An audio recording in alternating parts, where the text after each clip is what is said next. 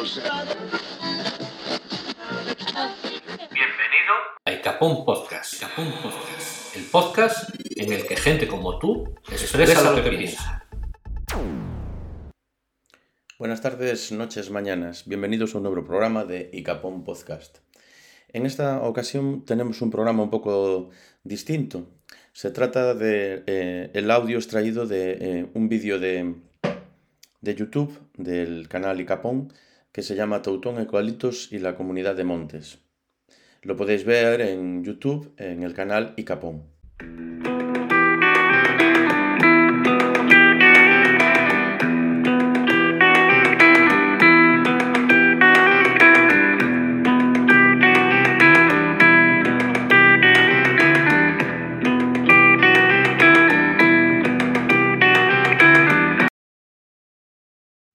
Buenas, en esta ocasión estamos aquí con el señor Jesús Fernández, que es el presidente de la comunidad de, Montes de Toutón. Eh, bueno, en primer lugar, ¿qué es una comunidad de montes? Pues nada, la comunidad de montes eh, no deja de ser una zona de monte vecinal, es decir, una zona que es, eh, en su momento fue, fue privada, por decirlo de alguna manera, antes de la época franquista, que pertenecía al Estado, luego pasó a ayuntamientos y de unos años para acá, más o menos después del cuando empezó la democracia y eso, pues los ayuntamientos cedieron a los vecinos de cada zona. Se hace una gestión vecinal, mm, hay una directiva, unas personas que, bueno, altruistamente del pueblo hacemos una gestión tanto de, de trabajos como de mantenimiento, cortas y nada, y después todo el dinero que, que se va un poco administrando, eh, hay la obligación de un 40% reinvertirlo, lo que es en trabajos del monte, plantaciones, del broce, todo lo demás, que sería el 40%, y el resto, aunque no deja de ser la comunidad de montes como si fuera una empresa en sí, eh, tenemos nuestro CIF, tenemos que tributar por todo, está todo muy controlado, lo que son eh, tema de gastos y, y, todo lo demás, pero la mayoría del otro dinero pues no deja de ser como si fuera una asociación sin ánimo de lucro, porque la mayoría de la inversión se suele hacer en obra social, dentro de la parroquia, en los vecinos, en trabajos de beneficio de todos, y no deja de ser, pues al fin y al cabo, eh, patrimonio de todos los vecinos. Es decir, lo que es la Comunidad de Montes, eh, aunque la gente no lo vea así, todo lo que es vecinal eh, pertenece a todos los vecinos, que en este caso son comuneros. Comunero puede ser cualquiera, es decir, dentro de si se recoge con las condiciones que están en los estatutos, porque todo esto está regulado por unos estatutos, y cualquier persona vecina de aquí puede ser comunera, con el derecho de eh, cualquier cosa que se pueda llevar a cabo, decidir o lo que sea, tienen su derecho a voto y, y en las decisiones también. Vale, y en este caso tú eres el presidente sí. de la comunidad de Montes de, sí, de yo llevo dos años, nada, eh, aquí luchando, bastante. ¿Sobre qué extensión estamos hablando, por ejemplo, aquí en Teutón? Aquí más o menos estaremos rondando a lo mejor unas 800 hectáreas. Hay zonas que todavía no están claras porque, bueno, eh, como pasa en otros, en otros temas, pues eh, no está muy claro por el tema de catastro, lindes, eh, propietarios que están sin identificar, pero bueno, eh, más o menos rondaremos eso, incluso un poquito más. Eh, nosotros estamos un poco clareando ese, ese, aspecto, aunque aquí la verdad que está bastante claro, no siendo alguna zona por ahí, pero más que nada como en todos lados. El problema en zonas que a lo mejor en su día, pues gente que no tiene parcelas registradas, que hay dudas, que si es eh, vecinal o no es, pero más o menos sobre esa extensión. Bueno, eh, ¿por qué me has traído aquí? ¿Qué...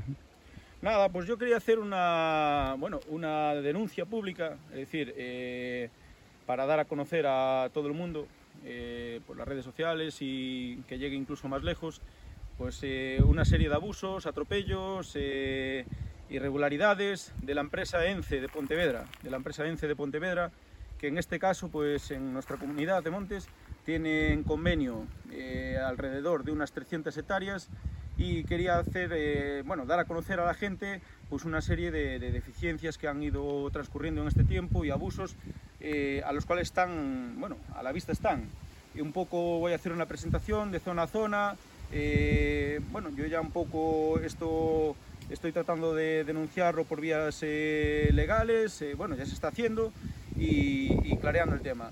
Una de las cosas así más recientes ahora mismo, por ejemplo, pues es este ejemplo que tenemos aquí, que han hecho una plantación reciente, eh, bueno, ya se ve todo por ahí, todo el monte, eh, pero bueno, en este caso eh, quería explicar, por ejemplo, aquí en esta zona tenemos un río, que es el río de Zaramín. Eh, es un río que tiene eh, más de dos metros de cauce, es decir, está considerado río, y eh, la ley dice que para poder plantar eucaliptos eh, hay que dejar una distancia de lo que es eh, la ribera, lo que es los bordes. Hablamos los bordes son esta parte de arriba, la parte alta, no por donde discurre el agua cuando hay crecidas ni todo lo demás, es decir, por el borde de arriba, que son 5 metros de eh, servidumbre y luego hay 15 metros de policía, es decir, durante en un espacio de 20 metros no podría haber plantación. Pues esta gente de la empresa ENCE, pues eh, como podéis ver, a escasos dos metros y medio. Eh, han hecho plantación, ya se le ha recriminado por escrito, ya se le ha avisado incluso antes de plantar que esto no podrían hacerlo, que tenían que dejar una distancia que cumplieran la ley, pues a la vista está que no, que no lo hacen, todo por la ladera del río. Eh, es un río, como expliqué, tiene más de dos metros, reúne las condiciones para dejar esos márgenes de, distancia y incluso luego más arriba os enseñaré que lo que es la zona de ribera, la zona que tienen que nacer propias especies como eso, como robles, como salgueiros, como las típicas especies que tienen que estar en, la ribera del río. Ellos han cogido, han arrasado con todo, han desbrozado hasta la borda del río y han plantado eucaliptos, incluso cepas antiguas que han cortado, han rebrotado, sigue el rebrote, que tampoco pueden dejar que el rebrote vuelva a nacer y sigue encima del río. En este momento ya se ve que lleva poca agua, cada vez hay menos, porque es bien sabido que es una especie que, por desgracia, donde está, pues eh, los recursos hidráulicos merman porque ya es más que conocido, no, no, no hace falta que lo explique. Y en este caso, la mayor eh, deficiencia que tenemos es esa, que no respetan ni la, ni la legislación vigente ni nada de nada. Hacen todo a su antojo. Y es más, después de haber mandado burofases, de haber hablado con la persona encargada de patrimonio antes de plantar, haberle dicho que tenía que respetar las distancias que marca la ley eh, a, los, a los ríos. Y nada, a mi sorpresa que al llegar aquí habían plantado eh, a su antojo, incluso como luego enseñaré, eh, yo le había preguntado a esta persona, la encargada de patrimonio de ENCE, eh, a qué distancia iban a hacer, con qué modelo de silvicultura iban a plantar, me habló de a 4x2 y llego aquí y las plantas están a escaso un metro una de cada una, es decir, eso ni la verdura, mi madre la planta tan, tan pegada, eh, porque al final estás eh, agotando el suelo y, ni siquiera le das espacio para que eso para que eso vaya arriba. A ellos les da igual porque lo que buscan es volumen, tonelaje, para el proceso que ellos utilizan para la celulosa no necesitan palos muy gordos, más que nada volumen, pero lo que sí consiguen con eso es esquilmar el suelo, eh, deteriorar la tierra y lo que suele pasar con el eucalipto. Como estaba explicando, pues aquí podéis ver claramente pues la distancia que hay de plantación de, planta a planta, vamos. Ya veis que poco más de un metro de uno a otro y todas estas hectáreas que han plantado, que se han, visto esta zona, dos zonas más que han plantado nuevas y bueno, lo curioso que a día de hoy eh, la ley de incendios no permite que haya más de 250 pies por hectárea y esta gente en una hectárea es capaz de tener 4.000 pies. Es decir, esto ya se ve que es una auténtica locura de cara a incendios forestales, eh, que es un polvorín, es decir, y aparte de lo que hablaba antes, que, está haciendo un, un uso abusivo del terreno porque lo están esquilmando y no sigue ningún tipo de modelo silvícola, ni nada de nada, ni, ni- ni ningún, tipo de instrumento de, de ordenación para que haya este modelo de plantación como aquí estáis viendo. Eh, con esto quería decir también, que antes no lo, no lo comenté, que la empresa ENCE lleva aquí en, en nuestro monte desde el año 73 más o menos, es decir, lleva más de 50 años. eh, en su día, ya en la época, pues eh, por esos años, cuando todavía el, el monte vecinal estaba a manos del ayuntamiento, ya fue el ayuntamiento quien, pues la moda que hubo en ese tiempo de hacer estos monocultivos, eh, de, plantar todas estas zonas de tanto eucalipto como pino, y aquí ya fuera el ayuntamiento. Se hizo una renovación en el 2004 de este contrato, un contrato que por desgracia pues la comunidad no es nada beneficioso para ella, porque eh, lo único que están pagando aquí es un precio irrisorio de 86 euros hectárea, sin ningún tipo de comisión en las cortas. Es decir, ellos simplemente pagan un alquiler mm, de 86 euros hectárea al año y cuando cortan, ellos el- todo lo que llevan y lo que, lo que quitan de aquí es beneficio puro y duro. Es decir, no, no hay ningún tipo de, de bonificación para la, la comunidad de montes ni nada de nada. Después, eh, también, por ejemplo, eh, volviendo al tema de la plantación, lo que son en las pistas, eh, también tienen, que luego enseñaré en varias zonas, tienen que respetar una distancia con el borde de la pista, las franjas de seguridad que se le llama, y tampoco lo están haciendo. No está la nueva plantación, eh, en pistas principales, que tienen su cuneta, más de 5 metros de caja, pues han plantado en el borde de la, de la propia pista, cosa que la ley de incendios eh, tiene totalmente prohibido también, es decir, es algo que también habría que, que respetar. Eh, en este caso, vuelvo a decir, aquí a la empresa ENCE lo único que se le está exigiendo es que cumplan lo que manda la ley, la, legislación vigente, tanto de la ley de incendios de 2007 como la ley de montes de 2012, como las reformas que va habiendo, como el nuevo plan forestal que están, llevando a cabo ahora, y, y que cumplan también las cláusulas contractuales, cosa que están incumpliendo en todos los sentidos. El monte no lo desbrozan, es decir, está todo sin limpiar, incluso la zona que mm, hace años no hace tantos, eh, se dedicaban aquí en un monte que, eh, como hablaba antes, tenemos una extensión de casi 300 hectáreas conveniadas, pues nos llenaban el monte de glisofato desde una punta hasta la otra. Es decir, en vez de desbrozar, venía un equipo de gente que llenaban el monte con nacientes de agua de consumo, que tenemos todo por la zona de los cuatro barrios del, de Teutón, eh, llenaban el monte entero de glisofato y ni siquiera lo desbrozaban, cosa que prohibieron porque esa parte genera una sequedad impresionante en lo que es en el, en el mato del suelo, en la, en la, vegetación y en caso de incendio ese es un polvorín también. Pero bueno, es para abaratar y, y no llevar, pues, eh, no, que les saliera menos costoso, era lo que hacían. Eh, hoy en día ya ni siquiera desbrozan, es decir, luego enseñaré zonas que el monte está sin limpiar, las pistas están sin limpiar, no, no, no hacen las franjas de seguridad. Eh, hoy en día, incluso la gente que tienen trabajando directamente, es decir, cuadrillas, yo solamente conozco eh, una cuadrilla que no es de ENCE, está subcontratada por la persona de patrimonio, que es un empleado de ENCE, está subcontratada por a nombre de otra persona, eh, ese equipo de gente para hacer los trabajos de, plantación, de limpieza y todo lo demás. Pero es la única que conozco, una cuadrilla bueno, tristemente con unas condiciones deplorables de trabajo, es decir, porque eh, es gente que hace un trabajo muy duro, muy mal pagado, hasta hace bien poco, estaban incluso pagando ellos la mitad del seguro, eh, porque estaban contratados por la agraria y pagaban incluso la mitad del seguro, y con un sueldo ridículo para una persona que realiza un esfuerzo físico y un trabajo muy muy duro que mucha gente no quiere ni siquiera realizar.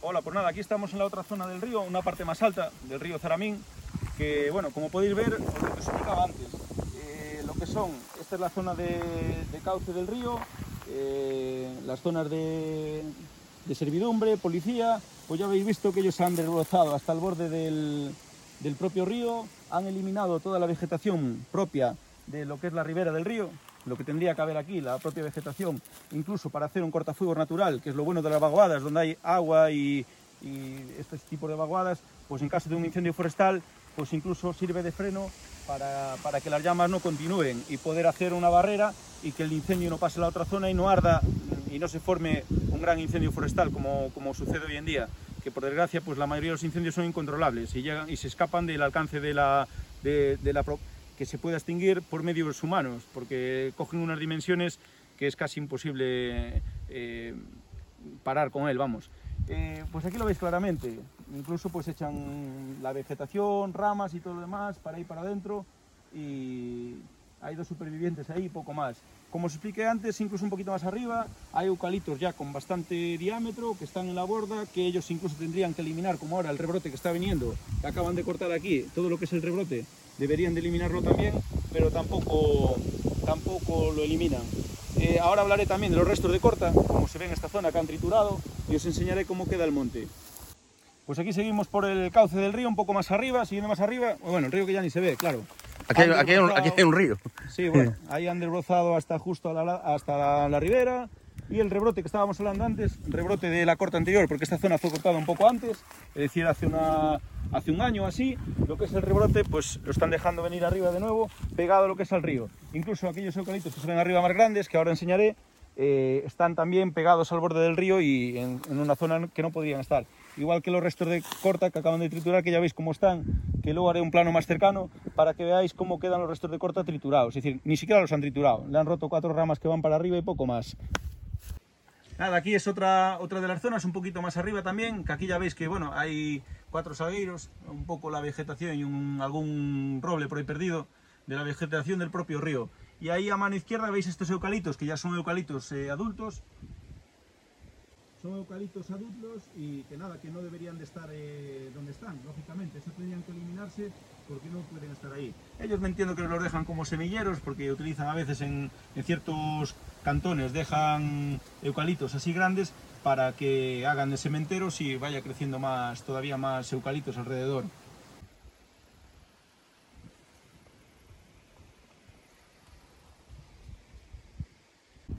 Ya para acabar con el tema de, del río, eh, bueno, por último decir que también, bueno, yo he puesto en conocimiento de tanto Aguas de Galicia, como de Cuencas, como de la Administración, bueno, lo que es la Consejería eh, que lleva la competencia de esto, para ver si toman medidas y hacen corregir esa, esa deficiencia.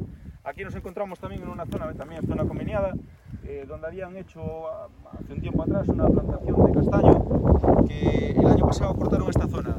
Yo les lo que es, eh, que desbrozaran la zona de castaño, tenía una zona de zarzas ya de matorral, estaba a la altura del castaño. Pero claro, les pedí que lo hicieran eh, con una brigada a modo manual, porque están muy pegados y, y, claro, producirían daños. Pues la sorpresa que me encontré también que el propio tractor que había mandado para desbrozar los restos de corta, lo metieron por el medio de los castaños, que malamente cogía y pues dañó un montón de castaños, eh, algunos que estaban tapados en medio de la maleza los trituró, que desaparecieron como se puede ver, lo que era este cuartel de castaño llegaba hasta ahí adelante, que vamos a ver algunos sueltos por ahí, y algunos fueron eliminados, triturados por el tractor, eh, incluso los protectores de plástico, eh, una vez que vinieron a limpiar y de todas las plantas que habían triturado y muerto, eh, los dejaron todos por el monte tirados, toda esta zona de aquí, tuve que presentar denuncia eh, en el distrito forestal para que obligarles a retirar todo el plástico que ellos habían dejado por aquí tirado. Y después los propios castaños, eh, unos vecinos tuvimos que venir a podarlos nosotros, porque ni siquiera los podaron ni nada, después de haberlos dejado destrozados con el tractor, porque el propio tractor con la altura y la cabina, de ramas y, de, todas maneras, de todas mal triturado, es decir, porque había sitios que había eucalipto de rebrote, había tocones, el tractor no pasó, dejaron la maleza igual y hubo que hacerlo manualmente. En este caso yo me imagino que son zonas que en su día ellos plantaron por el tema, por el tema de certificación, porque entiendo que este monte está certificado por FSC y alguna otra empresa, y, claro, pues le obligan a que haya unas zonas de acuartelamiento y cosas de estas que me imagino que también habrán de alguna forma justificado que plantaron X números de pies, pero como se puede ver, nos han plantado también a un metro y pico cada uno, eh, y el castaño es una especie que necesita bastante, eh, entre ellos, bastante espacio para crecer. Simplemente yo me imagino para, para justificar X pies y, y, por eso los han plantado tan, tan juntos. Como en otras zonas también se puede ver que el rebrote de eucalipto vuelve a estar dominando lo que es la, la zona de, esta de castaño. Eh, es una especie que es prácticamente siguen apareciendo brotes, porque bueno, como todos sabemos el eucalipto es una especie invasora, es una especie colonizadora y, y muy difícil de, de, acabar con ella. Como se puede ver aquí a mis espaldas también hay otra, otra las zonas que también han plantado recientemente con ese mismo modelo que, explicaba antes, toda esa zona de ahí. Pues nada, como explicara antes, aquí es otra zona que han plantado también recientemente y como podéis ver, pues mira, la plantación la han llevado, pues es borde de, el borde de la pista, es una pista con, con, 5 metros de, con más de 5 metros de caja, con cuneta, aunque está sucia, tiene cuneta también, eh, sucia porque no hay mantenimiento, lógicamente. Y ya veis que la distancia de lo que es la franja de seguridad que tendrían que dejar con la pista no existe. Eh, y es una plantación reciente, es decir, incluso el rebrote pues vuelve a salir otra vez donde estaba y, y, como señalé en otras zonas, incluso el rebrote está dentro de la propia caja de la pista, que no podría, no podría estar ahí, con el consecuente peligro que, que da para los medios y para todo lo demás. ¿Dices que no puede haber eh, al lado mismo de la carretera? Sí, bueno, como explicaba antes, aquí ya es una zona que ya el rebrote es eh, más antiguo, es decir, aquí cortaron hace dos, tres años más o menos, y como podéis ver todo lo que es el rebrote pegado al borde de la, de la, pista está rebrotando y no lo eliminan. Es decir, tendrían que dejar, pues según el tipo de pista que sea, que lo regula el instrumento de ordenación, eh, habría que dejar unos metros. Lo mínimo, lo mínimo ya es una pista de las más estrechas, son dos metros. En este caso tendría que dejar seis metros a cada lado sin, sin poder haber eh, este tipo de vegetación y luego gestionar lo que es la maleza más baja, tenerla limpia, tanto de un lado como de otro. En esa pista, que ya se ve incluso mejor, eh, que es una pista eh, lo mismo también, podéis observar que la tónica es la misma. Es una pista de más de 5 metros, con, con cuneta. Tendrían que dejar 6 metros, no desde aquí, sino desde ahí, desde el borde del talud.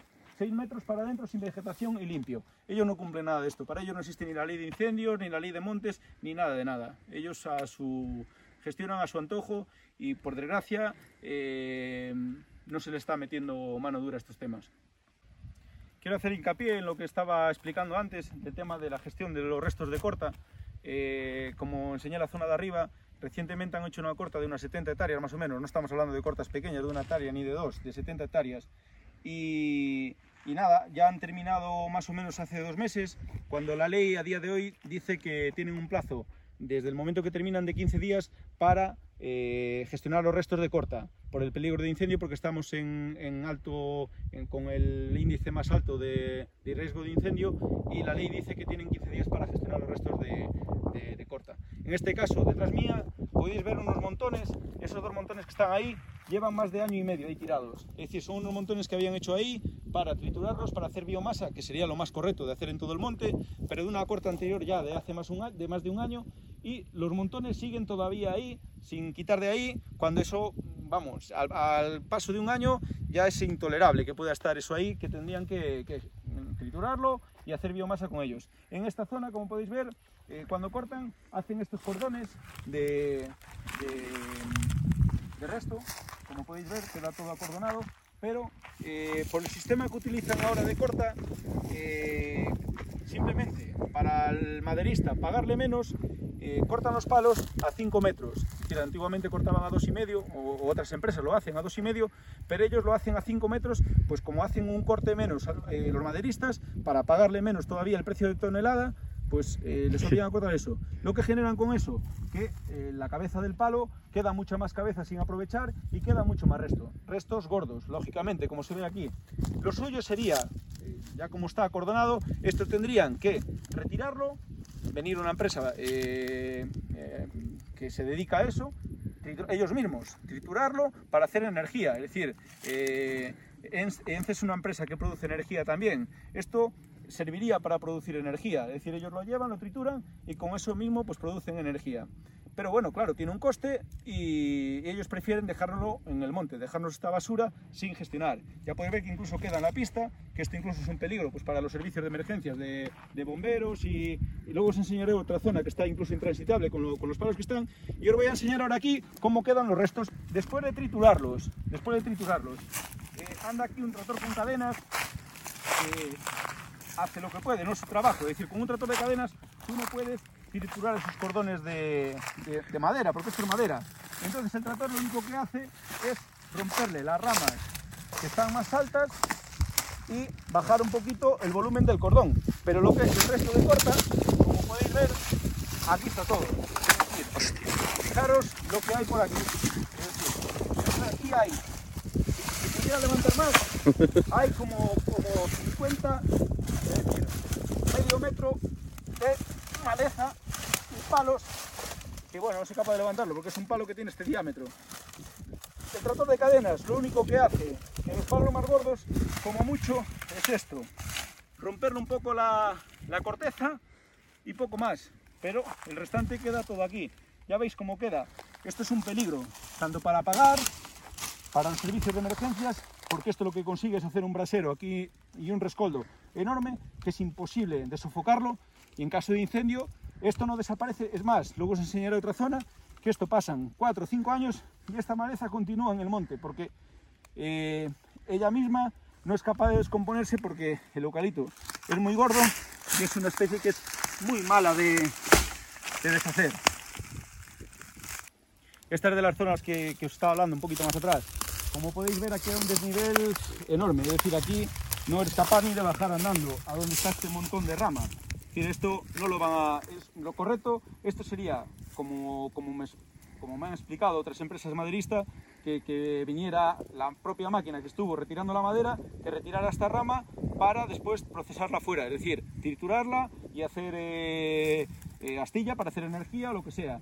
En este caso aquí está claro que el tractor no va a trabajar. Esto va a quedar aquí como quedó en las otras cortas de hace dos, tres años, que está todavía todo en el monte, que ahora os enseñaré, pues como aquí. Ya veis que el desnivel es grandísimo, incluso ahí adelante, ya lo veis, lo que es esa ladera, eso es completamente intransitable, es decir, eso ni, ni caminando eres capaz de bajar ahí y ni siquiera una máquina sería capaz de meterse ahí. Ellos han dejado todo ahí. La ley de incendios deja claro que donde no se pueda eh,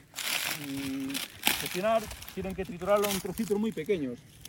No lo van a hacer porque ya no lo han hecho en otros lados. Otro de los problemas que tenemos es lo que estáis viendo aquí, que hay una invasión de en ciertas zonas de acacia negra, que es dentro de su monte conveniado, como lo veis por ahí, y eh, ya veis, las zonas que le conviene al lado de un río sí plantan eucalipto, pero aquí no le interesa erradicar esto, es decir, es otra plaga como el eucalipto, eh, la acacia, pero no la cortan y la eliminan, aunque planten eucalipto, que es zona de ellos, pero como saben que es otra plaga como eso, que no hay manera de, de erradicar, pues ahí no lo dejan, para que en el futuro esto se llene de eucaliptos y de acacias, que es otra especie invasora como el eucalipto también.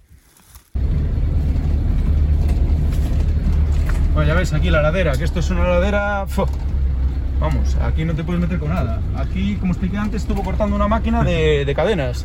Ahí sí que no, va- no van a triturar. Ah, es que trabajó una máquina, una retro de cadenas para, para cortar. Ya veis dónde han puesto los restos. Todo ahí amontonado. Bueno, el coche golpeando por todos lados, porque ya veis cómo está la pista. En pleno mes de agosto, con la, ola- con la ola de incendios que hay, que lleva en Ávila más de 20.000 hectáreas de monte quemado y varios incendios que hay por Galicia, ya activos también, que, que sabemos lo que hay. Todo eso. Y fíjense cómo tienen, cómo tienen esto en pleno eh, mes de agosto. Ya veis, en plena ola de calor. Y, y han terminado los trabajos aquí hace dos meses. Dos meses, ¿lo veis? En el rebrote de los, de los tocones, que bueno, por cierto, mirad qué tocones, que cortan los tocones con más de un metro de Bueno, altura. tocones Es son eh, los rebrotes. Sí, no, el resto que dejan aquí de corta, que se ve ahí bajo esa piedra, por ejemplo. Pero bueno, ahí porque está debajo una piedra, ¿no? Pero todo por el monte, eh, ya lo veis aquí al lado de la, en la caja de la pista, qué tocones dejan. Como eso lo hacen con procesadora, eh, nos dejan el monte todo inservible, que no vale ni para no vale ni para desbrozar, que tú vienes con un tractor a tratar de desbrozar esto y no eres capaz porque se te queda Hay, encima. hay que imaginarse un camión de bomberos por aquí. Fu, bueno, eso ya Sí, mejor, ni, por aquí mejor ni pensarlo. Es decir, mejor ni pensarlo.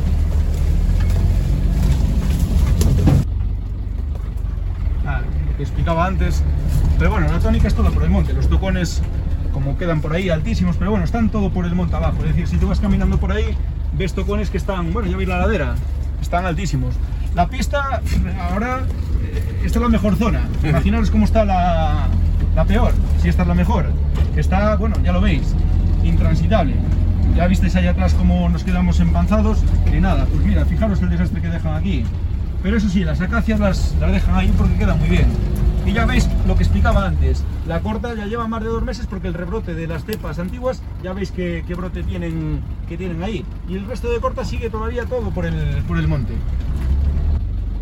Nada, seguimos por, la, por otra de las pistas donde estuvieron cortando y ya veis el estado lamentable como está. Es decir, una pista que tienen la obligación ellos contractualmente de, de tener acondicionada incluso por, por la propia ley de incendios. Es decir, estas pistas tendrían que estar transitables para poder... Y los eh, responsables son la, la empresa Sí, la está- empresa ENCE, ¿no? en este caso, que es la empresa que tiene la, eh, la concesión de este monte. Serían los responsables de que esto estuviera en condiciones. Nada, otra de las partes que han cortado también de esta última corta que hablamos de hace dos meses, ya se ve que están rebrotando los tocones, esta zona de aquí, esta zona, pues ya veis, queda todo el resto de corta, ya veis dónde está. Es una zona completamente inadmisible, es decir, no se puede, no se puede acce- eh, acceder a ella de ninguna forma y lo que está aquí, esto ya hace dos meses y la idea, no sé qué idea tienen. Esto tendrían que retirarlo, triturarlo de alguna forma. Tendrían que haberlo retirado ya en su momento cuando cortaron por la, por la misma empresa que, hizo la corta, eh, lógico sería que lo retirara con el autocargador, lo llevara para eso, para, como expliqué antes, para triturarlo y hacer energía, lo que sea. Lo que explicaba antes de los tocones, ya veis, aquí esto queda como, bueno, queda una buena mesa para poner aquí una cerveza y tomarte una cervecita aquí. Lo que pasa es que la perspectiva no acompaña porque esto, sinceramente, como digo yo, ahora las empresas maderistas, eh, como vienen trabajando por el PAN, porque vienen con unos precios que esta empresa, la empresa ENCE, eh, los saquea con unos precios por tonelaje que prácticamente no le cubren ni, ni, ni, los gastos, pues vienen a hacer esto, que dejan el monte en las condiciones que lo veis. Hubiera pasado aquí un tornado, Sí. hubiera arrasado con todo un tornado mezclado con una, con una tormenta, con, vamos, con todo. Ya veis esto, cómo queda.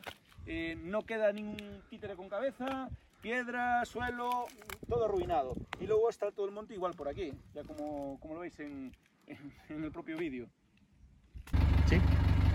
Nada, pues eh, aquí seguimos viendo de una corta de hace, pues aquí hace dos años ya que cortaron y los restos de corta como enseñé en las, otras zonas, aquí podéis ver cómo continúan en el monte después de dos años eh, en el mismo estado.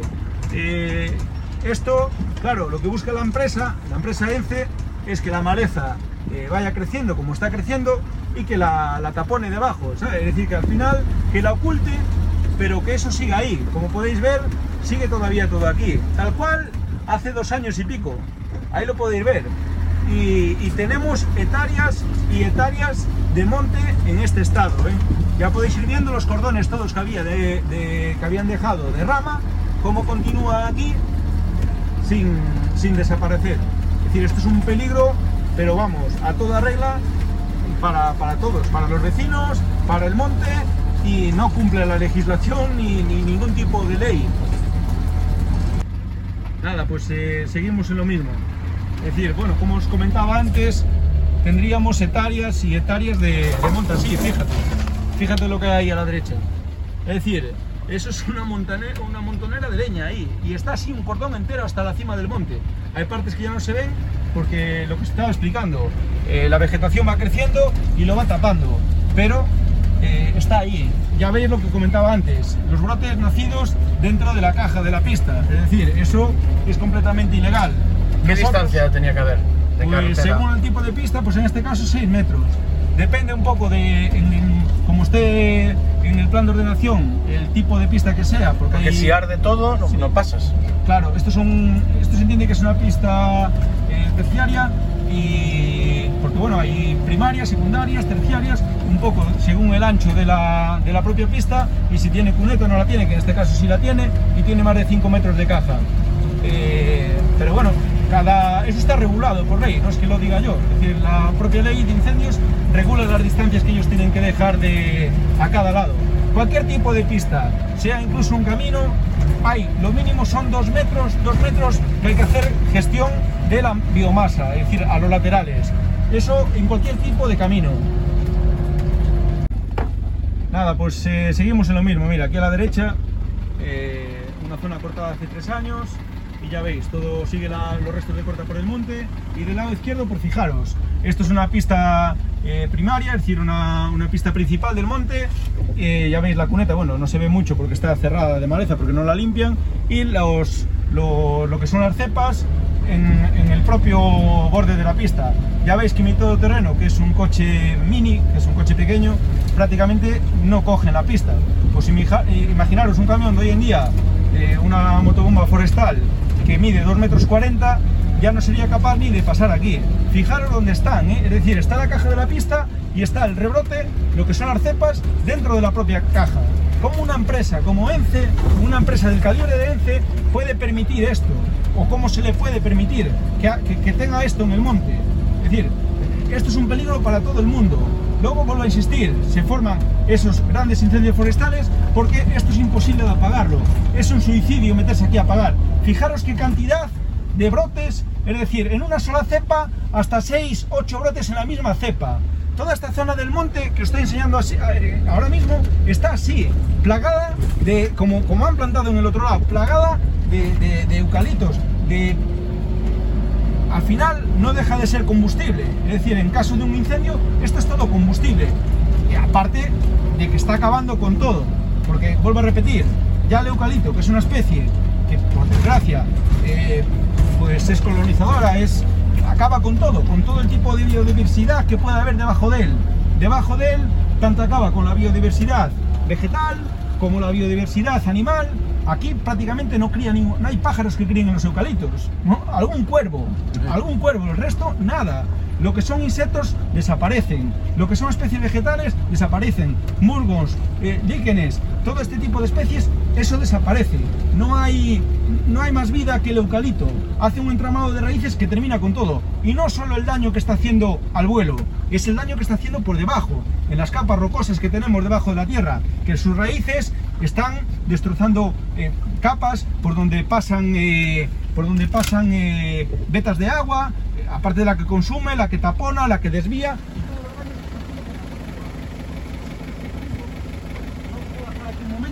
Porque esta es una zona muy, muy, muy peligrosa. Bien, la empresa ENCE ahora mismo está haciendo aquí una corta y esta es la, pista principal, que es incluso por donde están sacando la madera. Fijaros dónde está esta cepa. Es decir, fijaros dónde va la, la caja de la pista, que va a esta altura, y dónde está la cepa. Eh, para poder pasar con el tractor ahora mismo han tenido que meter palos para que el tractor pueda pisar ahí y continuar, si no, no pasaría. Yo el otro día estuve aquí y aquí escasamente, ya yendo aquí, que la rueda del camión, que puedes acercarla aquí, hay uno, dos metros. Es decir, esto ya es el borde de la pista, ya es la cuneta. Un camión, como vuelvo a repetir, una motobombo forestal, tiene 2 metros 40. Es decir, llega, tú imaginaros que llega una motobomba forestal aquí y simplemente con 15 toneladas que pesa una, bomba, una motobomba cargada, al pisar en este borde de la pista, ya veis, esto se va. Con que te entran las ruedas de la motobomba ahí, la motobomba se queda ahí atascada. Joder. es imposible de quitarla. En medio de un incendio. Pues como mucho, tirarás de un cable si te da tiempo para tratar de quitarla. Pues poneros en el caso de que haya un incendio. Que una motobomba venga subiendo por aquí y que se encuentre esto. Que no pueda pasar, o al intentar pasar, que meta una rueda ahí, se quede ahí escorada y se quede ahí atascada, que no sale, porque una vez que las ruedas caen para ahí y con la inercia del, del propio peso de la motobomba, se va a caer aquí y va a quedar aquí semi-volcada. Y luego a lo mejor el cable no va a ser ni capaz, porque los cables que llevan son cables eléctricos y no soportan a lo mejor las 15 toneladas de arrastrar para arriba. Pues imaginaros, siendo una pista principal, que venga un incendio de espaldas, que los qui- equipos de extinción que estén trabajando en esta zona, que ya veis cómo está, vuelvo a repetir, eh, los árboles tocan copas con copas en esta zona, ya la veis. Pues imaginaros que por un motivo de, emergencia, el propio equipo que tenga que escapar de esta zona y el, pues por, el orden de llegada el camión esté por delante del coche de la brigada, que llega a este punto, el camión que se queda aquí atrancado, semivolcado, con el fuego de espaldas y la brigada con el coche detrás, que tampoco puede pasar. ¿Qué hacen aquí?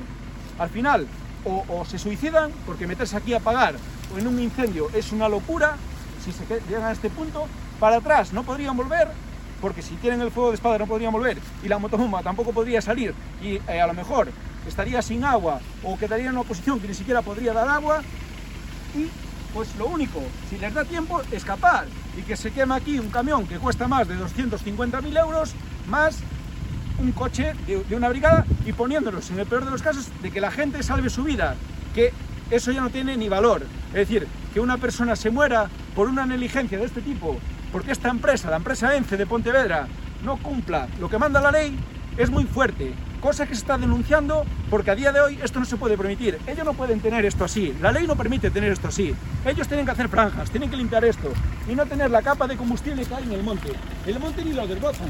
Fíjense la cantidad de, de- de- de todo lo que es mato, lo que es eh, tojo, eh, helechos, todo tipo de vegetación, pues lo que hay ahí. Que más que nada, pues eso, son, eh, como se conocen aquí, las, las carqueixas, eh, y la propia capa que hace de combustible el eucalipto debajo, tanto de hoja como de rama, porque eso está continuamente desprendiendo para el suelo tanto ramas como, como hoja y, la, y el peligro ya del propio eucalipto que todos conocemos, que es una especie pirófita, que sus hojas, en el momento que hay un incendio, se desprenden volando con las propias corrientes que genera el incendio y, y provocan puntos secundarios de fuego a kilómetros y al final se convierte en un polvorín. Eso lo sabemos todo el mundo.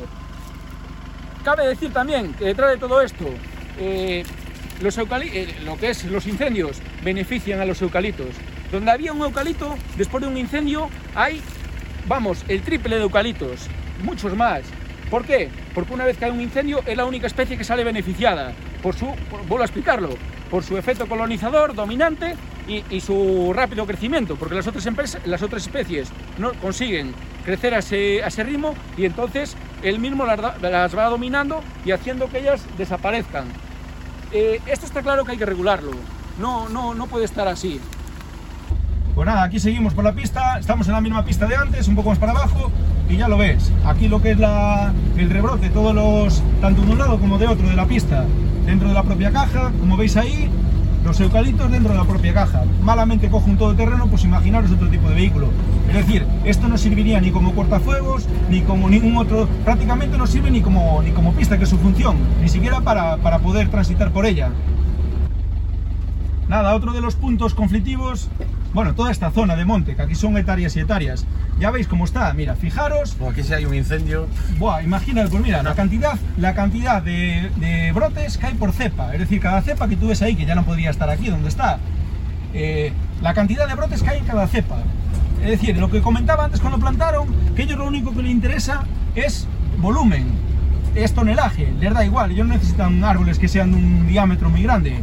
Al fin y al cabo, su proceso nada, cuanto más delgado mejor. Ellos lo que llevan la madera, la pelan, la, la trituran, la cuecen y hacen la pasta de papel con ella. Entonces lo que necesitan es eso, es que, que cuanto más volumen de madera quiten por hectárea, más beneficio para ellos. Esto está completamente prohibido. No hay ningún tipo de modelo silvícola que permita silvícola que permita esto. Es decir, fíjate la cantidad, la cantidad de brotes de palos. Fijaros ahí, es inmenso. Vuelvo a repetir, si, la nueva ley de incendios, una modificación que hubo, dice que no puede haber más de 250 pies por hectárea, imaginaros lo que hay aquí por hectárea. Es una auténtica burrada. Aparte del efecto que está haciendo en el suelo de agotarlo, agotar los recursos, eh, dejar la tierra arenosa. Es decir, en un tiempo este monte, lo único que le va a quedar a los vecinos cuando se den cuenta es vender la arena para hacer cemento, porque lo, que- va a quedar aquí es arena. Está, están acabando con todo. Fijaros la pista. Aquí hace cosa de muy poquito tiempo, después de Diego meterle muchísima caña para que hicieran algún trabajo, vinieron con una pala mixta y le pasaron un poco la cuchilla al suelo, es decir, con una pala mixta, que ni siquiera es máquina para hacer ese tipo de trabajo. Pero lo que son los bordes de la pista, fijaros la maleza que tienen, que prácticamente ya cierran una contra otra. Y luego la cantidad de palos, es decir, de, de- de- de- de palos, yo les llamo palos porque es lo que se ve aquí, ¿sabes? La cantidad de, de- de madera que ellos tienen amontonada por, por metro cuadrado. Fijaros, ¿eh? Fíjate en esa cepa. Tiene ahí seis brotes. Todo junto, pero todas iguales, ¿eh? Y, a escasos metros una de otra, de un lado y de otro, y así hectáreas continuamente. Es decir, esto no rompe la continuidad de la, de la masa, es decir, si hay un incendio, esto se va a propagar de una punta hasta otra, porque esto está continuo, no hay una separación, no hay nada que permita romper esa barrera, no hay, no hay, no hay manera de, de atajar un incendio aquí. Nada, ya por último, perdona por las horas porque se nos hizo un poco tarde. Pero bueno, eh, por último, bueno, de una serie de problemas que todavía seguiría, tendría aquí para un montón de horas. Eh, como podéis ver, esto es un naciente de agua de la traída, de la traída vecinal. Está ahí un naciente y como podéis ver aquí a los, a los laterales, todo, bueno, todo alrededor. Esto todo es el eucalital de Ence. Lo veis ahí, por un lado, por otro, es decir, hacia arriba, hace un, hace un 360 grados. Y todo, todo por la parte de arriba y todo el lateral está lleno de, de eucaliptos. Es decir, hay, un decreto que regula que deberían, de, por lo menos, dejar 50 metros de, franja con lo que es el naciente. Eh, más que nada ya incluso por temas sanitarios. Cabe recordar también que el eucalipto es una especie que tiene unas raíces que recorren kilómetros. Entonces, incluso lo que son analíticas de agua, que nosotros hemos tenido problemas con analíticas de agua en su momento, hace años, y ahora porque estamos haciendo un control más exhaustivo, pero esto eh, sí que nos está trayendo problemas por el tema de, por ejemplo, de los coliformes, que eh, el propio eucalipto, como tiene raíces que recorren tantos kilómetros, tú imagínate que hay un animal muerto a X distancia del naciente y las propias raíces del eucalipto, que recorren kilómetros, traerían esas bacterias, ese, foco de contaminación a los nacientes de agua. Igual que, lo mismo de antes, lo que son eh, vetas de agua y todo lo demás, eh, hace tapones hace tapones de, agua y nos desvía lo que es el caudal de agua o termina secándolo, como, como voy a enseñaros en este caso. Eh, otra cosa es eso, el tema de la contaminación. Incluso por excrementos de especies, lo que sea, el propio eucalipto, las propias raíces hacen un transporte de ese, de ese material hasta, hasta, esta, hasta esta zona. Y en este caso, pues bueno, podéis ver, es un naciente que hemos tenido que inutilizar porque bueno, eh, ha quedado seco, incluso pues por motivos de seguridad hemos tenido que dejarlo porque el agua ya veis cómo está, está completamente estancada, de un color, mmm, bueno, ya lo veis cómo está. Eh, lo dicho, hubo que, sacarla de la red de, de, agua porque esto es un peligro eh, sanitario para cualquier vecino. Eh, cabe, es que vamos, no hay la menor duda de lo que consigue esta especie. Es decir, seca el agua, la contamina, no podría estar. Eh, volvemos a estar, seguimos estando dentro del monte conveniado con esta empresa y no podían tener lo que es esta zona y que ya veis cómo está, masificada de, plantación, que es la zona que veníamos bajando ahora para aquí, que, están, pues eso, eh, como si fuera un, una plantación de repollos, de, de y que está, pues nada, en línea recta desde el borde del, del propio naciente, pues eh, hay eucaliptos que están a 3 metros del, del propio naciente, cosa que, que, no está permitida. No, espera, que quito. Nada, fíjate, fíjate en esto, mira, del lado derecho y del lado izquierdo, es decir, la pista está que acaban de limpiar, bueno, limpiar, que le pasaron el cazo de una palamista por aquí y fíjate la cantidad de maleza que hay, mira, enfoca hacia la derecha, el taluz, la cantidad de maleza que hay ahí de combustible, es decir, esto, imagínate lo que puede arder, eh, en caso de incendio, lo, lo, que puede provocar esto aquí, estando como está. Hay aquí un poco más, más tranquilo después de, de una pequeña ruta por ahí. Fue una pena no poder hacerlo con más calma, pero bueno, todo el mundo tenemos nuestro trabajo, poco tiempo, entonces, pues bueno, se trata de hacer un poco un resumen así, como dije antes, tendría para, para horas, para denunciar todo este tipo de irregularidades y de, este, de, estas actuaciones por parte de la empresa ENCE. Tengo un tocho eh, en la oficina de, de burofases, denuncias, en la abogada, eh, de, de, todo lo que se le lleva recriminando a esta empresa para que cumplan este tipo de cosas. ¿Qué contestaciones hay?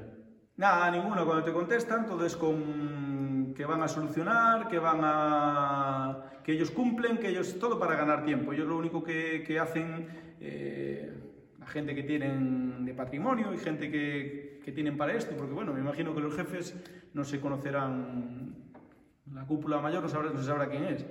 Eh, pero bueno, la gente que tiene encargada para este tipo de cosas, lo único que vienen es eso, a darte palabras bonitas cuando le interesa, a alargar tiempo, porque ellos el tiempo corre a su favor siempre. Es decir, a la vista está esos problemas que hacen dos años que están en el monte y todavía no se solucionaron.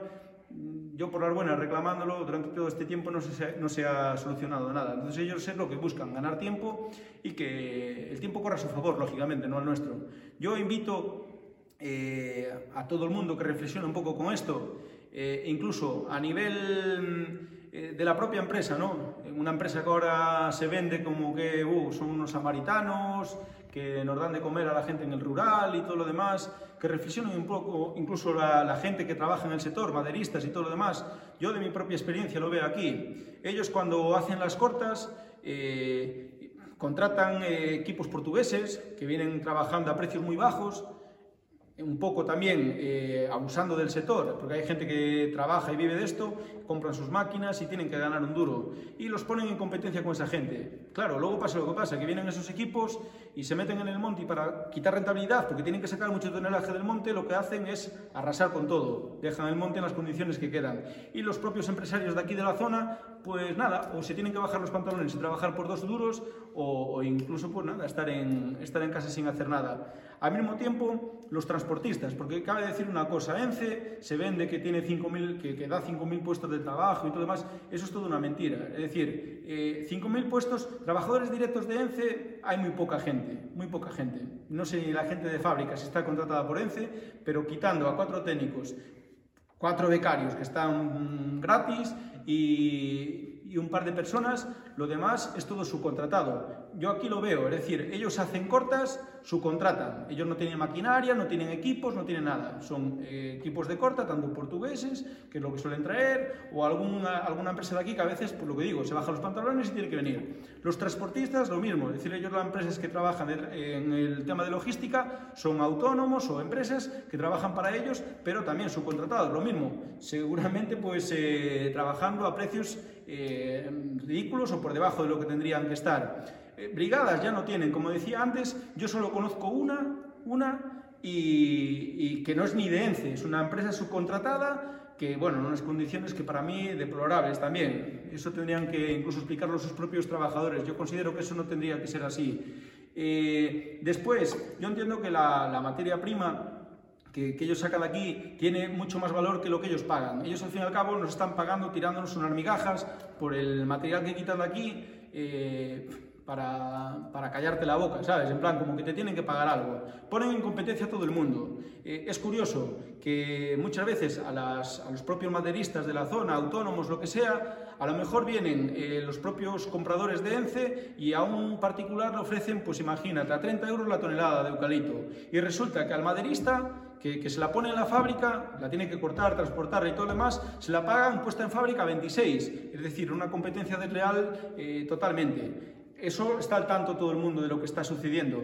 Eh, otro caso, por ejemplo, es eh, cuando son en montes conveniados que van a porcentaje, a porcentaje, no es nuestro caso. En nuestro caso, como dije antes, aquí simplemente pagan un alquiler ridículo y tienen eh, un monte, como, como expliqué, de 300 hectáreas que va desde el ayuntamiento de Pazos de Borbén hasta el ayuntamiento de Fornelos de Montes y, y la zona toda de Mondariz eh, alquilada por una, por una miseria. Pero en las zonas que tienen con, convenios, que tienen con porcentaje, pues a lo mejor a, esa comunidad, eh, cuando van a cortar, les dicen que el valor de mercado pues está en ese momento a 20 euros. Cuando la están comprando la madera a, otro, a otra gente, a 30 y pico como ellos, claro, son ellos los que manejan el mercado, porque no tienen competencia. Lo que es el monopolio no es bueno para nadie.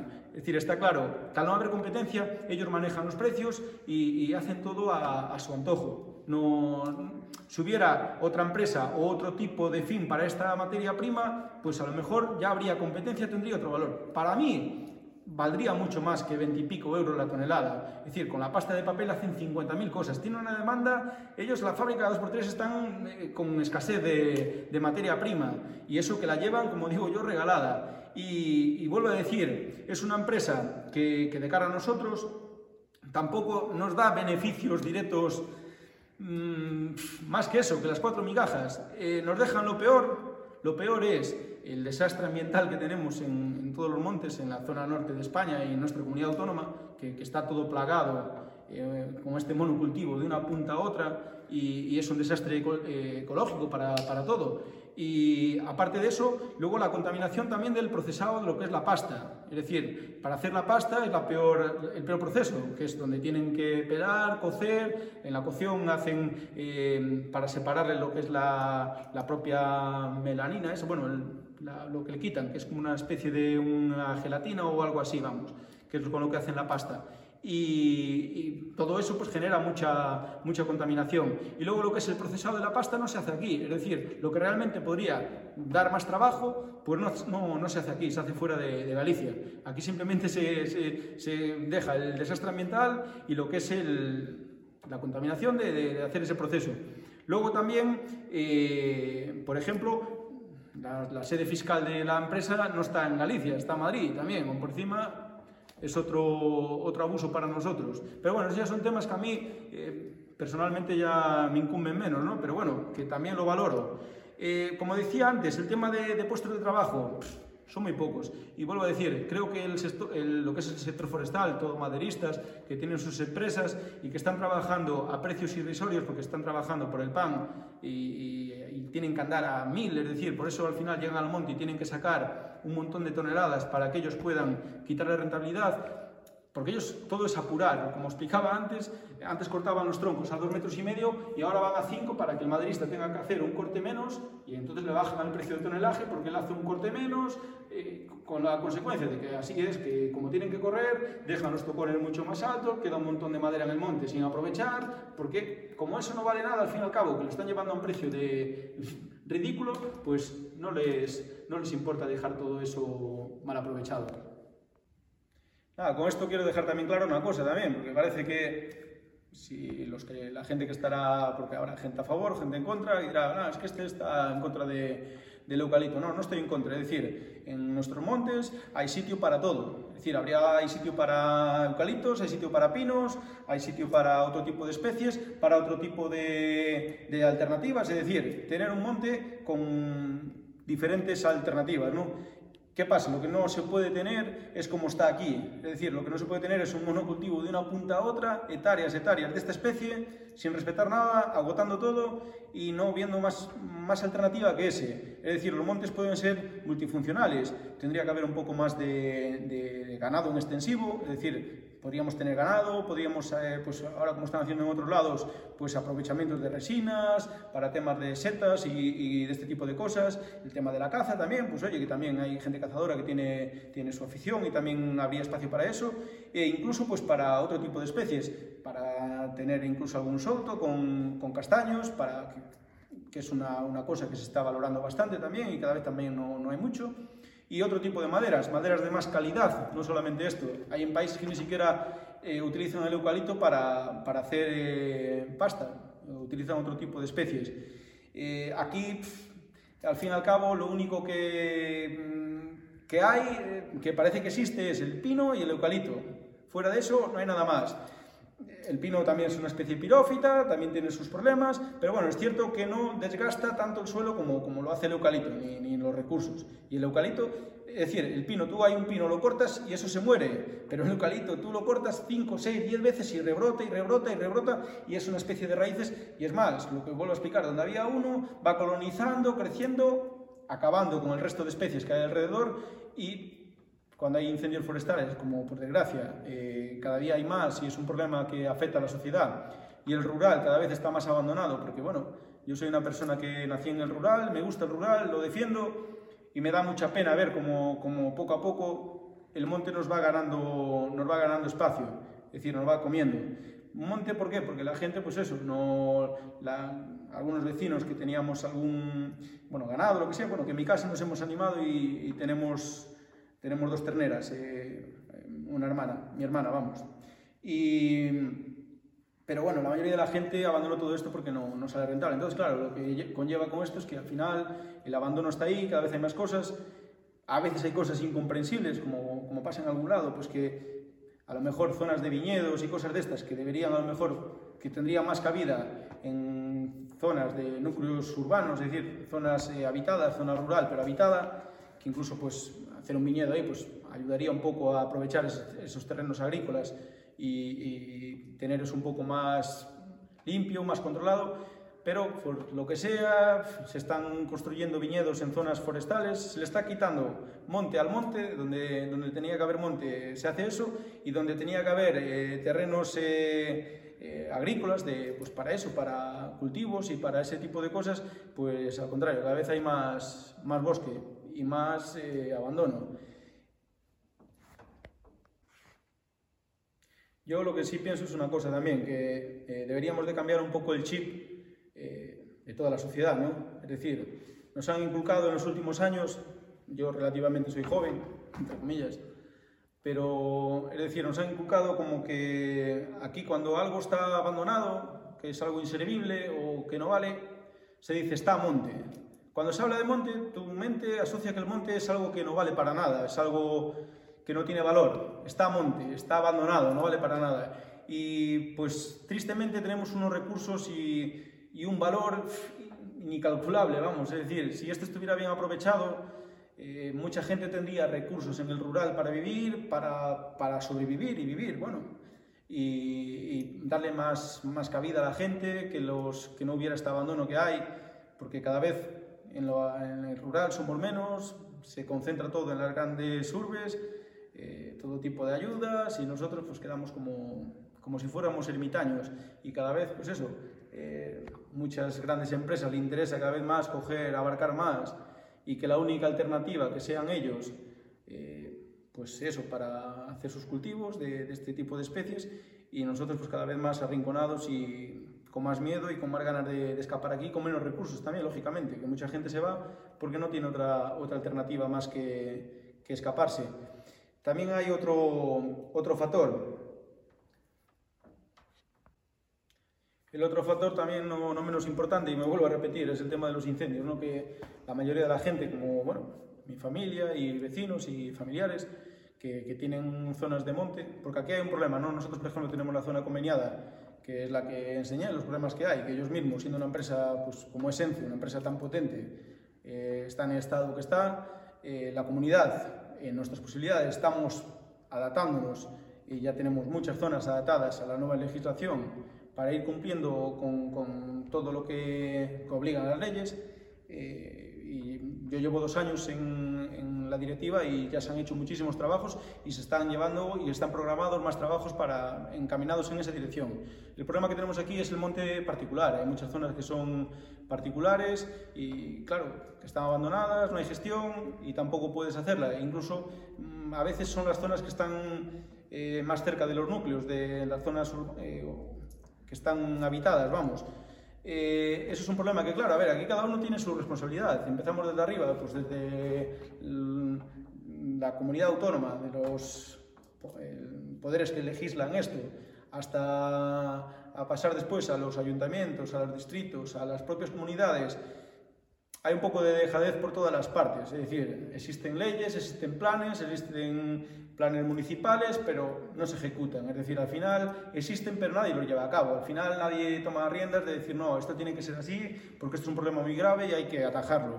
Por ejemplo, eh, uno de los problemas más grandes que hay es porque la gente, los montes particulares que existen aquí, eh, pues nos pasó la mayoría. Es decir, tú al final tienes un monte, lo plantas, lo limpias, lo, lo podas, haces todos los trabajos, que son muchos trabajos y gasto de dinero, y resulta que cada cuatro o cinco años, boom, viene un incendio y arde todo.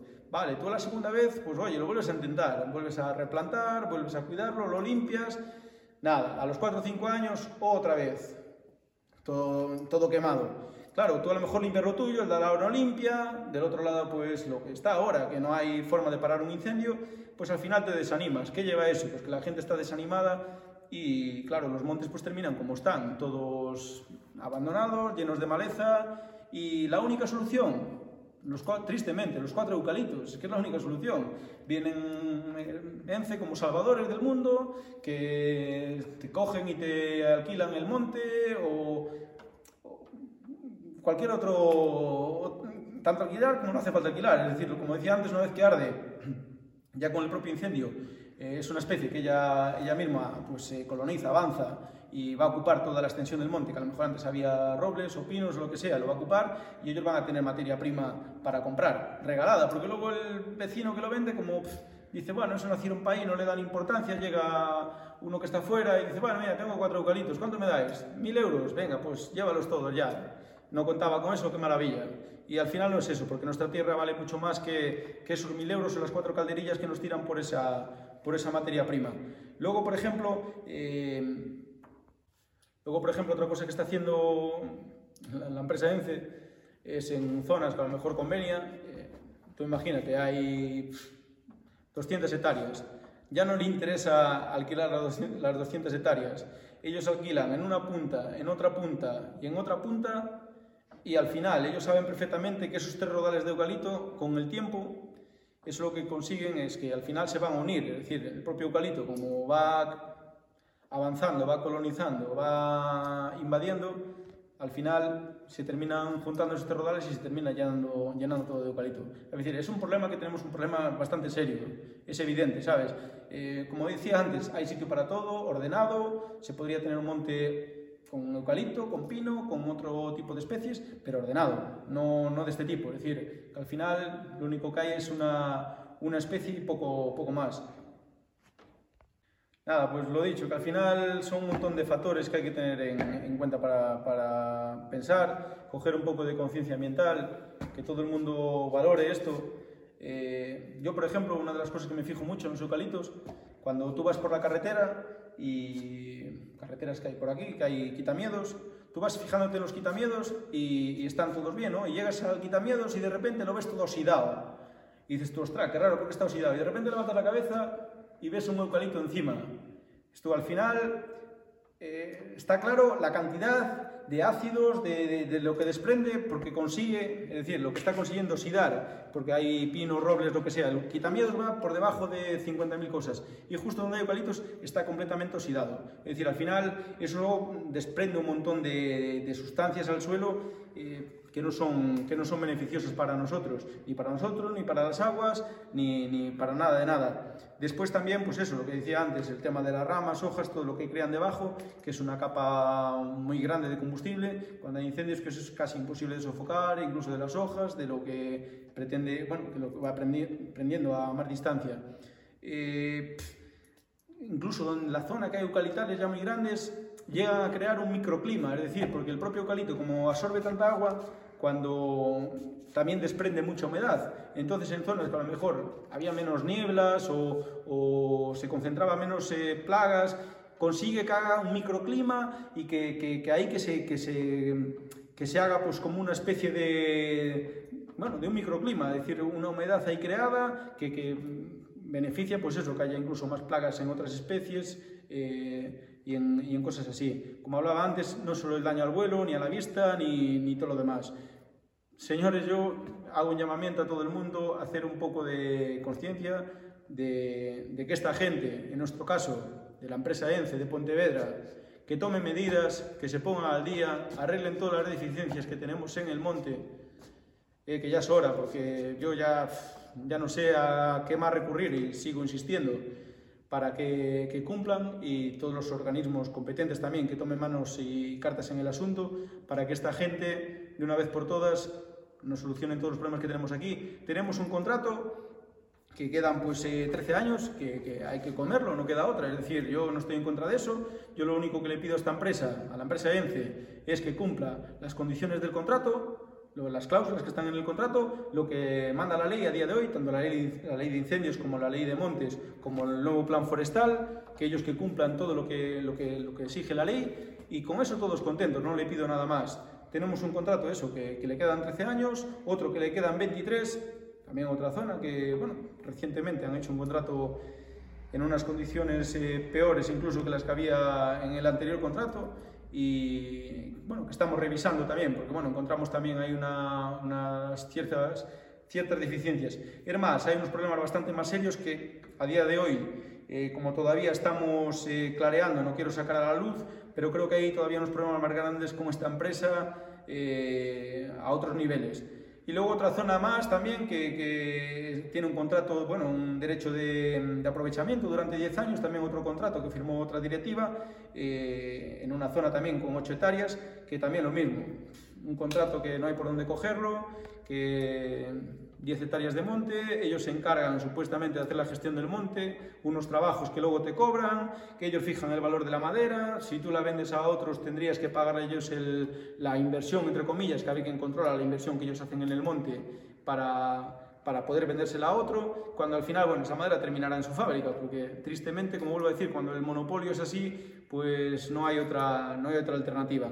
Entonces, un poco yo lo que hago un llamamiento es a eso, que tanto a la sociedad como a todo el mundo, eh, sean a nivel eh, jurisdiccional o, o, o, en este caso pues eh, los departamentos que, que, que, llevan, la, que llevan esta, este tipo de, de, asuntos y a la propia empresa, es decir, en este caso ya es un problema comunidad-empresa y que de una vez por todas que cumplan, que dejen de abusar, que, que nos respeten como vecinos, como dueños del monte, al fin y al cabo, aunque ellos tengan el alquiler, eh, los dueños del monte somos nosotros y nadie es dueño de nada, es decir, porque al final en este mundo no somos dueños de nada y por lo menos lo que tengamos, que lo tengamos cuidado y en condiciones, porque es lo que vamos a dejar para las próximas generaciones.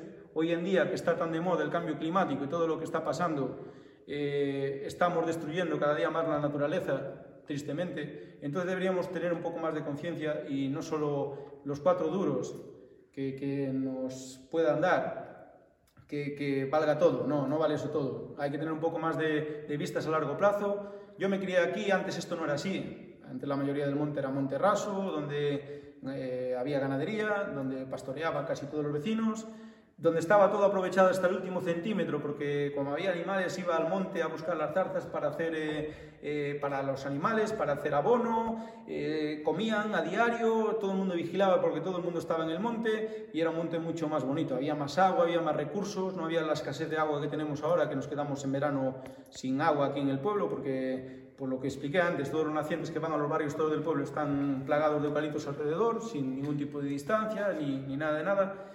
Y entonces lo que quiero decir es eso, que conocí otro tipo de, de, de, Galicia, vamos, porque esto ahora ya no, no, se asemeja a lo que yo, a lo que yo conocí cuando, cuando nací. Entonces tampoco dejar algo un poco más eh, con vistas al futuro. Otra cosa que yo no comparto eh, es ahora eh, que están, bueno, se están vendiendo derechos de CO2, grandes empresas que contaminan un montón, que compran derechos de CO2 para poder contaminar y todo lo demás.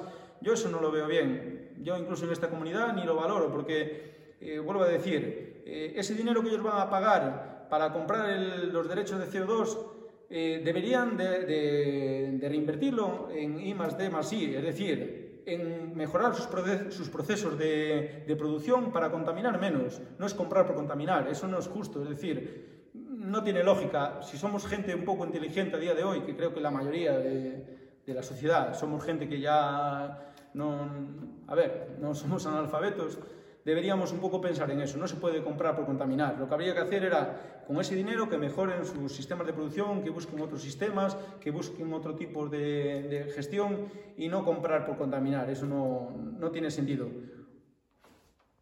Bueno, y para finalizar, pues voy a mandar un saludo a todos eh, mis vecinos, va, la gente de aquí de Teutón, de Mondariz, que bueno, gente luchadora y buena y que valoren lo que tenemos, que al final el monte es de todos, es de todos, no es mío, ni de la comunidad, ni de... El monte es de todos los vecinos. Entonces, eh, animo a todos, eh, a la gente de aquí, que es gente buena, gente trabajadora y luchadora, que, que arrimen el hombro. Yo, cuanto más gente pensemos como yo y y más gente se anime y busquemos otras alternativas, lo que, lo que, hablábamos, pues para temas de ganadería, otro tipo de cosas, pues animo a todo el mundo a que eche, a que eche una mano. Y invito a todo el mundo, gente que sea de fuera, que conozca este, este entorno, este pueblo y estas gentes, que aquí la verdad que hay gente muy buena. Y esto ha sido todo en el programa de hoy. No olvidéis que si queréis poneros en contacto con nosotros, tenemos el canal de Telegram y Capón, así como el grupo de Telegram y Capón Chat. También podéis entrar en nuestra página web icapón.com o en nuestra tienda Icapón Store. Muchas gracias y hasta la próxima.